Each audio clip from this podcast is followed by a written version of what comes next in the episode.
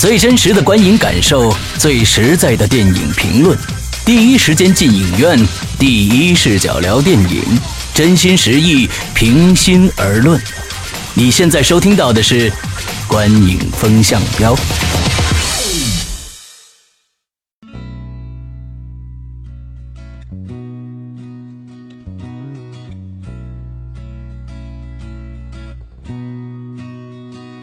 各位听众，大家好，欢迎收听《观影风向标》，我是施阳。我是波米，我是玄木。哎，今天跟大家聊呢是这个刚刚上映的好莱坞呃硬汉电影啊，就是打打杀杀的电影。这个《敢死队三》，其实刚才我是冒着北京有史以来最大的一次大雨啊，就是这个雨刷呢放到最快的速度，依然看不清前面是什么样的。这么大的大雨，像北京今天和明天都是蓝非常色预警吧？对对暴雨。我们这儿没有雨啊，可是呃，说明北京是多么的大呀！今天 应该今天下班的时候得应该好像还至至少没有那次大吧，就是雨灾那次大。七二啊幺、七二幺是吧？对，那次我觉得是这样子的，那次死人呢是因为呃我们的地下管道的问题。对，其实呢，这一次的雨也非常的大，只不过呢，我们重视了地下管道疏通的这个问题，所以漏雨率比较快。要真的是那什么的话，也歇菜。这次雨真的够大，今天晚上。看明天新闻吧。好吧，我们这个言归正传，首先这个 由玄木来介绍一下这个我们电影的相关资讯啊。嗯，那这个《敢死队三》呢，它也是一个硬汉系列剧了，这已经是第三部了。呃，是由这个乐视影业算是合拍吧出品的，在中国进行发行的。呃，那这个影片，呃，今天九月一号刚刚上映，导演呢是一个新导演，叫派特里克修斯。那主演呢，真的就是，一堆了。我们觉得是这样子，一个个来吧帮助大家呢可以熟悉这些老影星啊。嗯，就是我们说一个人，我们说一下他拍过的最有名的这个电影啊。史泰龙，嗯、这个第一滴血这个系列啊，洛奇系列啊，嗯然后呢，杰森斯坦森，哎呦，这个是玩命苏蒂系列。玩命，苏利系列，对，嗯，两支大烟枪啊，出名的。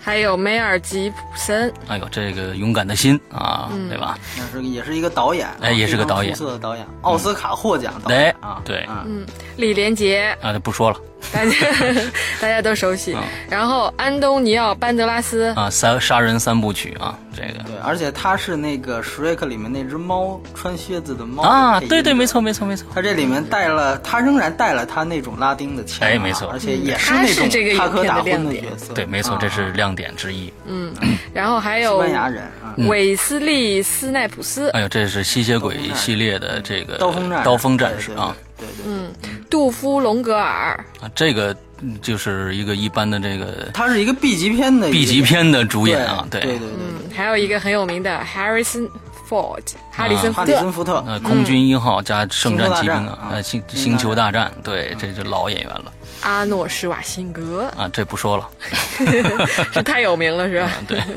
然后还有凯南·鲁兹，凯南鲁兹。他是《暮光之城哦》系列的哦，演员，这个系列不是太熟悉，在年轻这个就不人里边是还是对是很熟。年轻人的了，对年轻人的对然后泰瑞克鲁斯啊，泰瑞克鲁斯，这这些都是一般就是就不是哎后面的就不是特别有名的了吧？不是特有名的了。对，好，那后面我们就不一一讲了。对对对，再刚其实说一下都讲过了。这个电影的这个音乐啊，是我最近比较喜欢的一个配乐，Brain Taylor 啊，他写的，所以大家呢可以搜搜 Brain Taylor 的这个呃做的音乐，比如说我最喜欢的其实是这个《速度与激情五》的配乐，非常的棒啊，大家可以去搜一下，非常好听。那好，咱们三个人啊，我觉得呢这部电影呢，咱三个人用一句话谈一下观后感。我觉得咱们再开始我们平常这个剧情表演娱乐的打分儿啊。呃，波米先说一下。呃，我我在这个电影当中前前半节是睡着了，然后那个中间是做连连看，嗯，呃，就是把几个主演曾经合作的片子回想他们合作的片子，嗯，然后结尾我觉得那一场还挺不错的，哎。这个是我的观感。啊好三段式，嗯，玄玄木，呃，开场呢，我就是算是进入到影片中状态。前中间半段睡着了，然后后面大半段，我觉得就是后面，尤其是结尾的部分，我还是蛮喜欢的。嗯，作为一个这个怀旧的非常喜欢怀旧电影的这影星的这个人呢，我呢觉得这部电影非常的爽。啊，非常的爽！这个男人呢，就一定要去看，因为这是个男人的电影。女人呢，就一定也一定要去看，看看男人应该是什么样子的。在当今的社会下，看看《敢死队三》，哎，嗯，还可以。好，那行，咱们说到这儿了，我们就开始打分吧啊！从剧情打分，从剧情打分呢，就比较比较惨了啊！我先说我的分数，我是五分剧情，嗯，波米呢？对，我跟你一样啊，也是五分啊。我给六分哎，六分的先说说吧。我因为呃，坦白讲，我哎，这很奇怪啊，这应该是男生打分比女生要高，结果男女生，但我打分一直都不低啊，我不能，我不能说这个，就是因为这个这个片子看了之后，我不觉得它不就烂，它对我来讲不是个烂片儿。然后呢，再加上因为一和二我真的没有看过，呃，看三呢，我真的第一就是说咱们要做这节目嘛，我总得感受一下。然后看了之后觉得。呃，剧情其实很简单，嗯，真的就是，呃，总结一句话啊，我觉得这个贴电影啊，嗯，呃，不涉及到剧透的问题，对，真的是怎么说他都不是看剧情的。老的硬汉跟去在完成一项任务时候，又去救了一帮年轻的硬汉，然后最后获得胜利的这么一个影片。那大概就是这么个意思吧。对对对，然后但我觉得比较好，就是看的还挺爽的啊，嗯。这是我整体的感觉，所以剧情上吧比较简单，前边稍微有点拖沓，嗯，就是介绍这个人物一个个的出场的时候，因为人太多，所以呢他又希望把每个人的角色塑造出来，所以呢前面显得有点拖沓，真的我我稍微有一点就是眯瞪了一下，但是到后面他们开始去完成任务，就是进行营救啊，然后包括打斗，到最后最后算是一个小高潮吧，我觉得都还蛮好的。嗯，OK，我说说我的啊。呃，我觉得呢，这个这一系列的电影排到第三集的时候，这一集之所以要这样，我觉得是也是因为有它的呃原因吧。因为前两集，呃，都是打得非常热闹，呃。延续了史泰龙八十年代第一滴血的这种风格，就是一一人斗百人啊，绝对子弹不管是有上千上万颗，绝对打不着他这种风格。那其实到第三集，我知我觉得他们想要做这样的一件事情，就是往回拉一拉。所以在他的剧情里边非常简单，但是呢，我喜欢的一个地方呢是在中间的时候，他们招募了一帮新人去跟史泰龙一起去呃执行一个任务。那在里边。别人说呃史史泰龙说那咱们应该怎么样啊？拿着枪进去打就行了。对方说那不行，你这个 plan 是非常非常糟糕的。我有一个新的一个方法，我们可以用高科技的手段来来打这场仗。其实我觉得这一块是我觉得整整个编剧的唯一的一个亮点啊，就是说他借怎么说呢？就是说他拿新的这种现代化的战争和他。以前的这种战斗方式，正好是老式的这种枪战片和新式的枪战片，也就是，呃，呃，Mission Impossible 拿和和这个第一滴血这种两个风格来对比，形成了一种我觉得是一种笑料吧也好，还是怎么样的也好，所以他这一部电影好像是着重的要呃表现的就是。老老的这一伐人，可能呢，在他们的体力、在他们的精力、在他们的知识存储存量上，会发生很严重的匮乏。在这种情况下，这个敢死队还能不能执行这个任务？呃，而且也考虑到确实年纪大了。我们在这个这一集里面，我看到史泰龙确实有点跑的有点跑不动了。真是这里边，我觉得史泰龙还算好的。你们看，要是看的话，施瓦辛格根本就不用跑，根本就没跑过，就因为真的跑不动了。所以呢，嗯。嗯，所以在剧情上，他想表达这一点，但是有点表达的是太冗长了，几乎前面的一个小时都在讲这个事儿。本来我觉得这是应该一个打戏比比文戏要多得多的一个一个一个戏份，结果呢，他的文戏占到了一大部分，就在讲这个转变，所以我给打了五分，大概是这个样子吧。嗯，波米，你说说。我觉得是因为你像去年，其实如果。我们早一点做这个节目的话，会可能谈到去年年底史泰龙和施瓦辛格合作的一个电影，叫做《金蝉脱壳》。金蝉脱壳，嗯，啊那个影片还是那个电影，我觉得算是史泰龙跟施瓦辛格他们合作的这些片子里面稍微有智商的一部电影。没错对对对没错，呃，而且好好像确实口碑也还不错。对对对尤其是在中国。嗯呃，那个电影不是讲越狱嘛，对吧？对没，错就是说他其实是真正用呃用头脑去思考，然后呢，到最后虽然还是来一场那种肌肉的那种那种枪战，对吧？嗯他最终还是不是靠机智取胜，最终还是要拿起那个我们讲 CS 里面那种五幺在这儿轰，在那个船上轰。但是他前半前面大半部分他。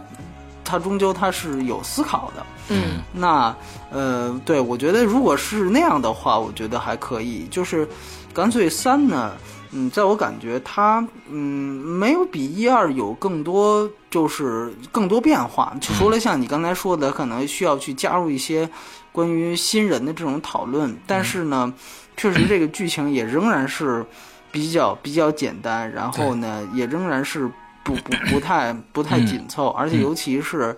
呃，里面一些笑料，也许有有有些人笑了，但是我是实在觉得让这几个硬汉啊，卖萌在这儿是吧这个，啊，对，卖萌也好，这个在在这儿说笑话也好，你像那个嗯刀锋战士说啊，就是道道歉道完歉，然后史泰龙说，你看他的道歉比。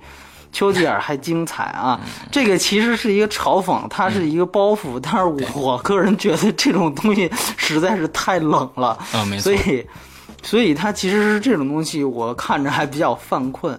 嗯呃，整体来讲，确实不应该对它有太多要求，只是说，看第一集的时候，呃，我其实还挺。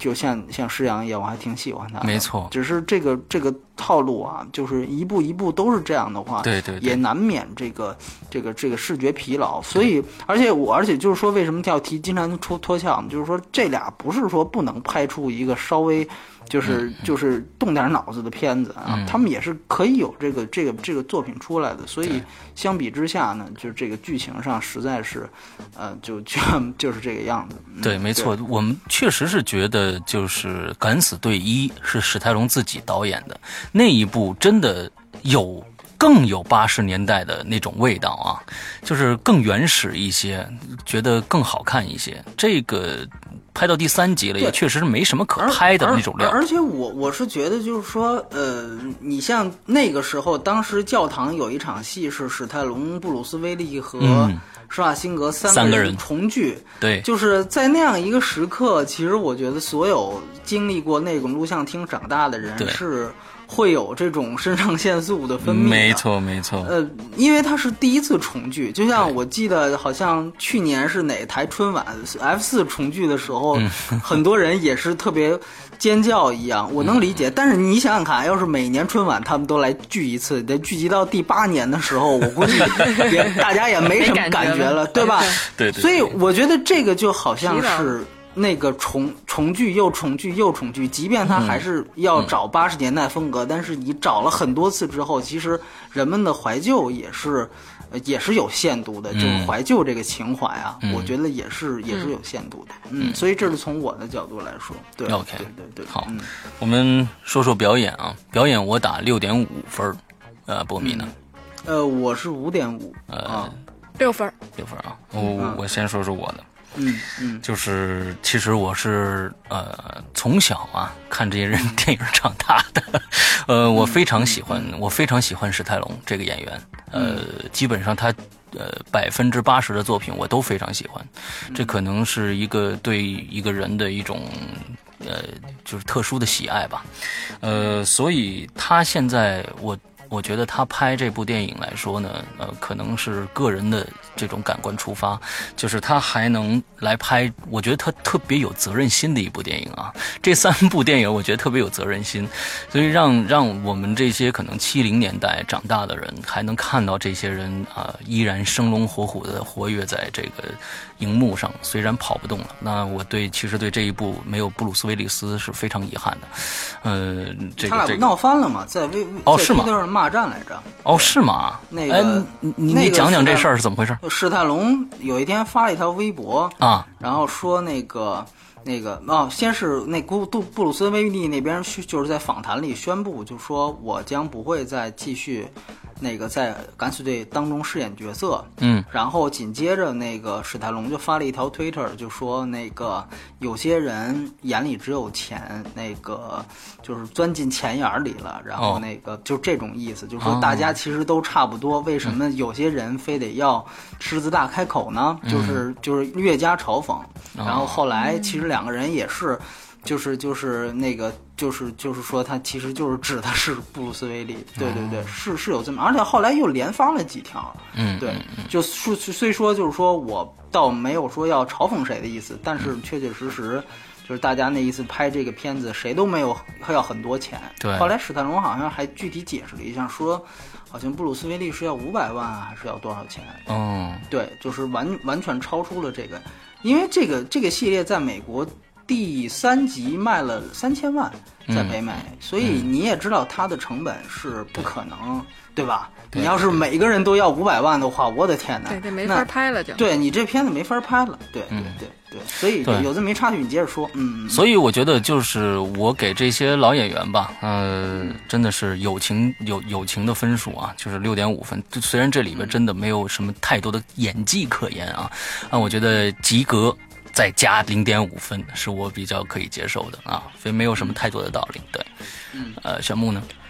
嗯，因为前边其实我那两部没看嘛，我在看，因为这些演员并不陌生。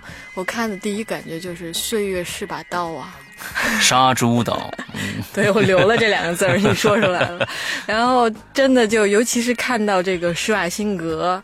然后包括梅尔吉普森，然后哈里森福特，哈里森福特实在老的太对呀，真的都都老的好厉害。然后就在想他们当年那些影片的时候，就觉得说，哎，真是不太一样。虽然这里边也是在塑造这种很酷的男人、硬汉的形象，但是这个年龄放在那儿，就会是不太一样。但是整体上感觉还可以吧，所以我就给个及格分。里边这个班德拉斯是一个亮点吧。班德拉斯啊，对他确实是个亮点。对其他的，因为我觉得他们有一些笑料，我觉得还不是很有点。他就是，确实是还是蛮有意思的一个人。这也是编剧上的一个亮点。对性人物性格的塑造方面做的还是不错的。然后另外史泰龙的表演，我觉得还也还 OK。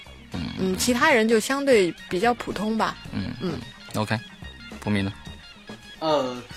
呃，我个人觉得是这样。我我要不是因为有梅尔吉普森呢，我可能就就会更低分一些。因为真的，如果从表演来讲的话，我还真的觉得呃梅尔吉普森算是一个水准的表演。嗯嗯。呃，虽然其实他这个片子虽然他也比较脸谱化，但是他几场戏明显和那些动作明星出来的肌肉男是完完全全不在一个档次上的。呃，因为这个片子其实用了很多大特写，所以也特别容易看表演啊。因为就是面部表情都是这样。呃，史泰龙呢，我我从动作明星出发，我也是特别喜欢他。嗯。但是呢，确确实实，他他，咱们不得不说啊，为什么这个二十世纪这个金金酸梅的世纪最差是颁给他了呢？嗯。这他我们知道他是有半边肌肉是瘫痪的，对吧？他是一个面面瘫男嘛，对吧？就这不是讽刺他，他就是有这个症状。嗯。所以说呢，呃呃，你按说是不能在表演这上面苛求，但是说。如果具体谈到表演上呢，我觉得其实梅尔吉布森显然他仍然是一个水准之上的一个一个一个表演。他从他其实从他的那那那些大段的，包括他被绑的念念台词的表情，你就能看出来，这个和其他人是不一样的。对，呃呃，怎么说呢？呃，另外一个我个人觉得对其他人不太满意的一点，是因为比如说，嗯，你就拿李连杰来举例吧，呃，就是说。像他是一个功夫明星，他在美国也是一个功夫明星，但这里面没有给他设计任何的打斗，打斗，他只有拿拿着枪，而且那个那个表情都一样，三段切给他的表情都是一样，都是歪着嘴在那呲着牙在那儿在那儿那个那个那个就狂的扫射啊，就是那种。呃，我个人感觉就是说，像这个这这这些东西，其实我个人感觉我还比较出戏，嗯所以说李连杰真的是有点李连卖萌了。杰，嗯，一说台词就会出戏。他说的几句台词，基本上应该是安排他给他有笑料的，但是他的哎对对一语一出就完全跳出戏来。另外，他的最后还要有一个非常激情的激情的一个片，段，对对对对。没错，呃，包括像像你提到的，像施瓦辛格，像哈里森福特，嗯。呃，哈里森福特福特可能是真的打不动了啊，对真的因为我们知道他在那个呃《星战七》的片场是骨折了啊，嗯，呃，那个像施瓦辛格呢，像李连杰呢，我觉得这些都还是有讨论余地的，嗯，但是这片子呢，也最后也就是给他们给他们就是这样，呃，算是一个大龙套啊，我个人觉得。对，所以说，呃，即便不从真正严格意义上表演来说，就是说给他广泛意义说，你起码让他对位去，让他展现他最适合他的那些手。我们就记得一里面他跟龙格尔对吧？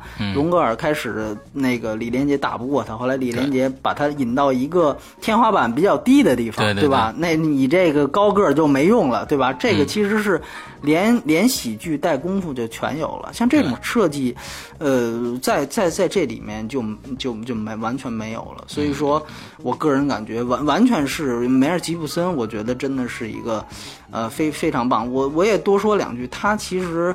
呃，这几年一直是不顺利，是因为他有一次酒后，呃，当着那个电视机，他说了一些犹太人的话，嗯，这个其实触动了美国的一个主流意识形态，这就像你尤其是好莱坞的意识形态。对对，这个就是像杜文泽一样，就在在这个美国就被判了死刑了，就在在这之后，他就再也接不了这个戏，接不了任何戏了。他能接这个戏，是因为这个戏不是好莱坞投资的，这戏是乐视投资的，是中国资本。他他你骂犹太人，我我我不管，对吧？否则你去看这么出色的一个，我觉得梅尔吉普森这就是美国的，就是澳大利亚的姜文啊，他的那些戏。无论是受难还是还启示，对啊，勇勇勇敢的心，勇敢的心我觉得都不如那两个。我觉得真的是真的是他的想象力，他包括他做做演演员的那种气场，这个我觉得无与伦比。原来的 Mad Max 对吧？疯狂的麦克斯，所以在这里我看到了他原来 Mad Max 那种东西。所以说，我觉得。呃呃，哎呀，一提梅尔吉布森，我还觉得这个是让我这次唯一有怀旧情绪。我觉得我操，这么好的一个电影人，无论是做演员做导演，嗯，就就现在到这点，但是你看在这里面也不是混，他仍然还挺努力的。嗯，对所以。这个我个人觉得是是一个一个挺好的一个一个一个亮点吧。对，嗯嗯嗯嗯嗯嗯。OK，那个我们再来聊一聊娱乐性。呃，波米多少分儿？哦，我是六分儿，嗯，呃，玄牧呢？七点五，嗯，我这是最高啊，八点五。你是有情怀的。对，我是有情怀的。说说我的，啊，就是非常的热闹，就跟呃刚才我跟大家说的一样，就是。呃，是男的都应该去看看，是女的都应该看看去看看什么什么叫男的，所以这个娱乐性这么多的老牌影星，可能呢，我觉得这个是跟我的个人有关啊，这个这个评分，这个评分可能并不公平，并不只能代表我个人的一个评分，因为毕竟呃，生在七十年代，对这些影星都有一个特别的一种怀旧的情节，所以呢，看到他们在一起打打杀杀啊，开开玩笑啊，耍耍帅，卖卖萌，啊、还是非常非常开心的，呃，所以给了八点五分，对，非常简单，对，嗯，布米呢？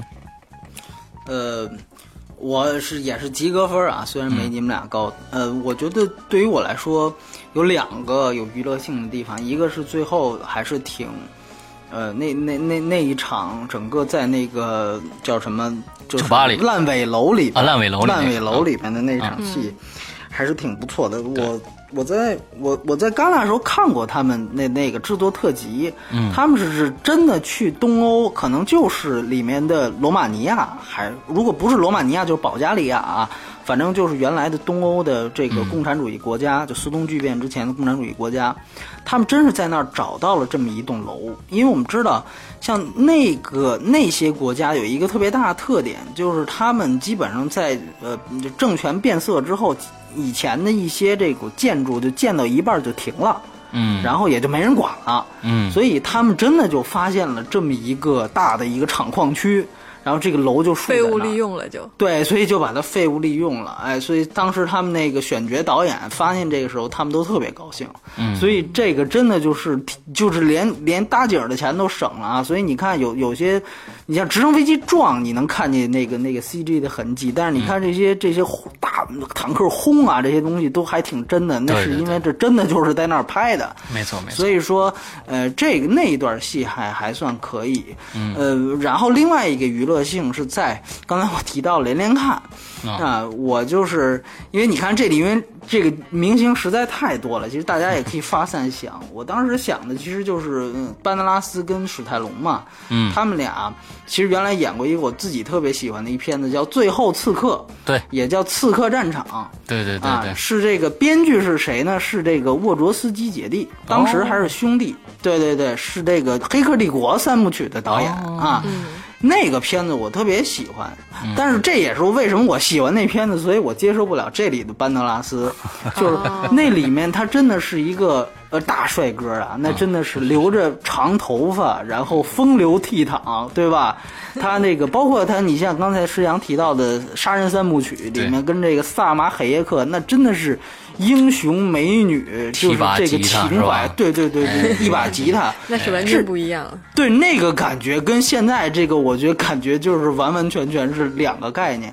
所以在我印象里，班德拉斯，包括他演过佐罗，我们都知道，对，他永远在我眼里，班德拉斯永远是那个样子。嗯所以说 这里我觉得有点很好，就是对我这里我有点我有点看着有点邓超的感觉，你知道吗？分手大师，所以所以我我受我不太接受得了这个，所以说呃这这这个，当然我明白其他人为什么喜欢啊，所以这个是一个，另外一个组合其实是梅尔吉布森跟李连杰啊，我们都知道《致命武器四》，对。大家记得吗？那个是李连杰第一次去好莱坞演的一个相对大的角色，他是一个反派，反一，那里面跟这里面正好对调，这里边是梅尔吉普森演反一，他演正派，对吧？嗯那里边正好是对调。最后那个梅尔吉普森在水下是被那个呃李连杰在水下是被 AK 四十七给打死，那个场景是非常深刻啊，令人。所以说，呃，那里边的李连杰，你想，一个是狠，就是他反正也不会台词，嗯所以说在里边就是上来就打，所以就还是精武英雄那种，穿着皮鞋的那种。我操，我觉得这个是真正能够在让一个嗯不太会演戏的一个功夫分明星，能够把他的这个角色塑造能推到极致的一个商业电影。所以，包括《致命武器》在梅尔吉布森的演员生涯里也是很能拿得出手的一个作品。重要的一个系列。对啊，所以哎呀，就那就更不要说像施瓦辛格跟史泰龙演演过什么，对吧？嗯那么又又又是一些东西，所以在在这些人在他们的对戏之间，嗯，其实他能够给人一种联想，这个本身也是娱乐性。当然，呃，我说的还不够，大家可以哎自己也想想，肯定还有其他的这个连连看的这种这种组合。对对对对对，这是我嗯。来，小木说一说啊，嗯嗯，我给七点五分呢，是因为就是我看这个影片吧，有一种感觉，就是有点像这个在看男生打那种射击游戏。啊就是，CS 对啊 CS 游戏就是那种，反正怎么打，呃，主角都不死，都不受伤。然后呢，这个就是这些其他人都是稀里哗啦的就倒掉了。然后就是这种呢，当然了，在剧情上你会觉得很不真实啊，嗯。但是呢，就会觉得还真的挺爽的。嗯，就就是八十年代的这种这个呃孤胆英雄的这个特对色，对对对。对对，就是尤其是像那个这个史泰龙那个快枪手啊，哦，那个非常棒，对，就会觉得很酷。对。所以呢，从视觉的这种这种感官上吧，这种刺嗯激上，还是、我觉得还是不错的。所以整体上，我觉得还蛮好看的。嗯哎，我记得这个嗯史泰龙的快枪，这个是在第一集是非常的表现的非常淋漓尽致，这一集也有。我记得第二集好像没有表现他这一招，呃，我记不太清楚了。对，我我记得好像第二集就没有快枪这一招。我我我个人倒是觉得你这么一说吧，第一集我我倒是觉得他们其实所有人的人物的这个这个标识性倒是特别强。哎你看那个史泰龙就是快枪，然后玩第一集还有上个运盾，你记得吗？对对对，上个运对盾就是他标志性的回旋踢。对，哎，然后你上个云盾是第二集，啊，第二集，对对上头云对对顿第二集，对对对，回旋踢，然后然后你像这个那个谁是飞镖嘛，对吧？飞镖这个杰杰森斯坦森对，和那个刀锋战士，啊，阴阳就是功夫，哎，那怪阴阳又是这种就是呃小小快灵是吧？哎小快灵的这种功夫和。呃，隆格尔的那种呃高大的那种，但是有有些笨拙的，又形成一种对比。所以在在第一集的时候，其实他们的角色分工和每个人的标识特别清晰的。嗯，呃，而且他，我觉得嗯在第一集的时候，他尽量的要还原这些人、这些硬汉，尤其是施瓦辛格还有这个布鲁斯威利斯，他在他们的那些知名的电影里边的那些风格。那比如说这这个施瓦辛格就是那种特别硬嘛，I'll be back，他还有这种这个这个这个台词。完了之后呢，这个布鲁斯威利斯呢就是非常那种就是挺潇洒那种，拿着枪在在车上打呀什么之类的。有点痞，对对对，有点痞的那种感觉，对。啊。所以我个人觉得就是，嗯，这一集说句实话，就相对来说这些东西就就少了一些，更加的、更加粗糙。更加粗糙，就是就从我个人而言，所以，呃，所以说如就是说，呃，所以说我这式样是非常喜欢，但嗯是从我个人来讲，我可能这三集要排序的话，我可能是这个叫什么降密排列是吧？嗯嗯啊嗯它是一个高开低走，呃，嗯所以，呃，对对对，所以嗯，就而且对我就觉得我来说，我会觉得这个，因为我之前没看过这部，我看了，但是如果他还要再出下一部，我可能就不会特别感兴趣了。是吗？啊嗯，就你可能会是那种情怀会去看，嗯那我觉得就是基本上，它因为它就是这个套路，对嗯。对，就是这个套路一直，如果还要再拍下去的话，嗯我觉得，对我觉得我会，如果他如果他下回又出了又出了泄露的导演剪辑版的话，我可能就看一下那个版本。对，这个刚才咱们一直没聊啊，就是这片子在网上，对这个影片还我出了点风波。还是不说的好了。对，但其实乐视做的还可以。我中文的主流的网站我搜了一下，基本上都没有没了啊啊。就是当然你要是我就憋着看，那这个谁不说也拦不住啊，对不对？没错所以说。所以说这个东西，呃，看你怎么。但是我觉得有一点必须要说啊，就是乐视出了一个这个特供版的 IMAX，这个我是觉得非常没有必要，因为这个戏在国外是没有没有 IMAX。嗯。啊，这个又是他为了暂停，而且这个戏虽然最后一段是有打斗，但是呢，因为我个人感觉他还是以这个这个特写镜头非组合为主啊，嗯。呃，我觉得是 IMAX 的必要性也并不强，也并不强，呃，所以说，所以说，呃，我我是觉得这一也咱们也不是说逢 IMAX 版必看，也是得分，也是得分这个这个情况。像这种，我觉得就是最没必要去去花那个更多钱去看的，因为国外都没有。你像那个稍微次一点的，还是这个 DMR，对吧？就是说本身不是这个 IMAX 拍的，但是它还是转制的。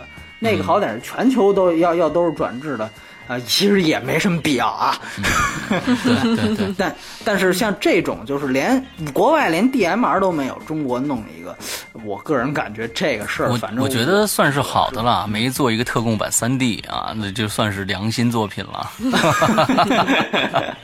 对对对，啊，对，这后后面会有的啊，我们会介绍一些片子会有特供版的 IMAX 3D，对之前也有，对，今年是特别多这种情没错况。嗯，那这个片子最后的综合得分呢是六点二分啊，大家我觉得还是值得去电影院里看一看的，IMAX 就算了，但但是还是值得去电影院里看一下的。那其实呢，从明天开始呢，我我们有二十天见不到这个呃波米了，他要去去一个电影节啊，多多伦多电影节去，就是当这个前线记者，对吧？啊，对对对，可以这么说吧啊啊，OK 是之后呢，那个我们这二十天见不到他，我们这二十天有什么电影？这个我们来说一下。嗯，九月五号有《一生一世》，对对对，啊嗯，是那个高圆圆、谢霆锋的。嗯然后呢，在九月八号有《分歧者》，分歧者，对分，歧者这是一个可以看去看一下的啊。对，九月十二号有《不惧风暴》，嗯，呃，啊这也是好莱对对对坞的。不惧风暴我非常期待，我本来就非常喜欢看灾灾难片啊，嗯尤其是龙卷风啊嗯然后还有一个《美女野兽》，嗯嗯，这法国引进的影片。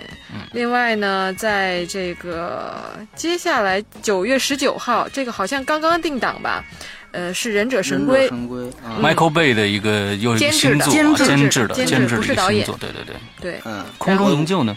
然后是那个对对呃，空中营救还是不错的，十九号空中营救。嗯，哦，对，这个但是时间已经很久了，其实在国外对对对，早就上了早就已经这是个有 P 片吧？对对对嗯，但是非常好看。然后还有九月十九，还有一个是咱们电视剧导演赵宝刚进入电影行业的这个第一触不部，可及是吧？触不可及，对第一部。这个电影作品《触不可及啊，我今天这是看了片花啊，里面有一些舞蹈元素。对，前面所有的这个，呃，里面都会有超长的预告片儿是吧？对。啊，哦，今天我还想说一下，今天我在电影院里看到了一个非常非常长，大概有将近三到五分钟的一个广告，是这个最终幻想是吗？最终幻想哦对啊，对，非常好，嗯。然后还有一个，就我比较期待的，就是九月二十六号，陈可辛导演、黄渤、赵薇主演的《亲爱的》。嗯嗯然后就九月三十号的《心花怒放》，这基本上是九月份的一些重点的影片吧。波米是几号回来？